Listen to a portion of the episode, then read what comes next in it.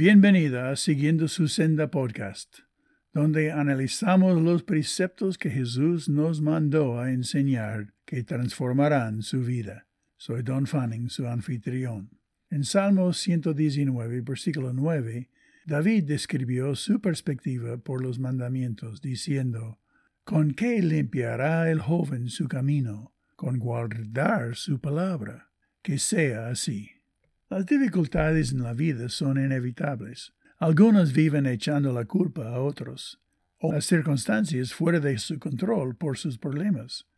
Las personas quejosas o murmuradores son muy comunes, pero la gente exitosa no son quejosas.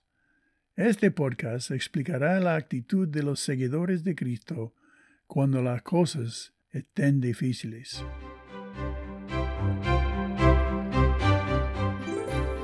El mandamiento en Santiago capítulo 5 versículo 9 dice, Hermanos, no os quejéis, o deja de quejarse unos contra otros, para que no seáis condenados.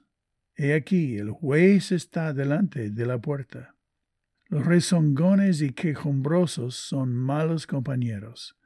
Todos están equivocados excepto ellos.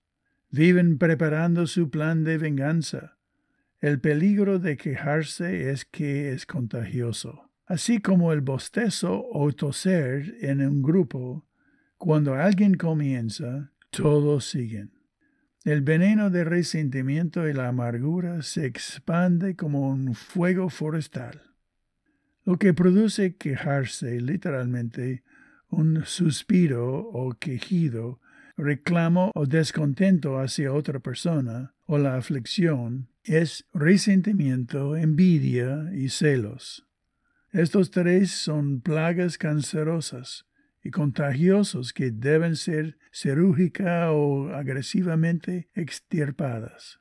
Israel jugó el juego de las acusaciones, acusando a Moisés de haber causado la plaga de la muerte en Números 16, versículo 41, y se quejaban en sus carpas contra Dios.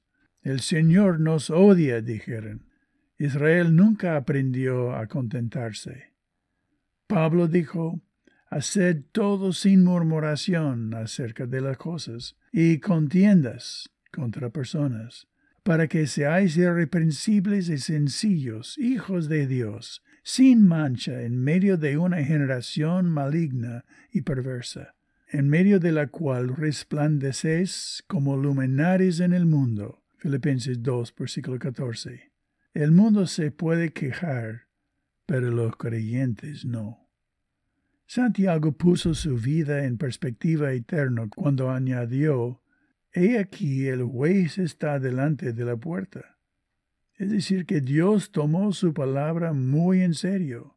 Por ejemplo, en Números 14, versículo 22, dijo, Todos los que vieren mi gloria y mis señales que he hecho en Egipto y en el desierto, me han tentado ya diez veces, y no han oído mi voz, y no verán la tierra de la cual juré a sus padres. No, ninguno de los que me han irritado la verá. Números 14 y 22. Debemos vivir como si Jesús el juez estuviera fuera de nuestra casa escuchando nuestros pensamientos y esperando encontrar algo para poder alabarnos. Démosle a Él pensamientos puros de confianza y agradecimiento por todo lo que Él ha decidido proveernos y por cómo Él nos dirige en nuestro peregrinaje.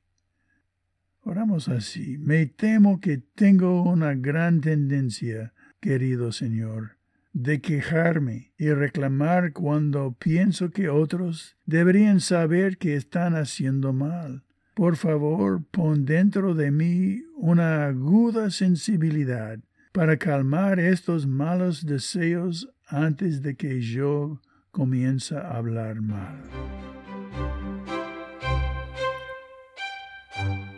Bueno, gracias por haber escuchado y tome esta oportunidad de compartir este podcast con otros amigos. ¿Puedes imaginar tu mundo practicando solamente estos principios de no quejarse? Medites en cómo vas a practicarlos hoy y comparte tu decisión con un amigo. Puede ser contagioso tu entusiasmo por obedecer la palabra. Hasta la próxima vez que Dios te bendiga, aprendiendo juntos conmigo cómo seguir su senda.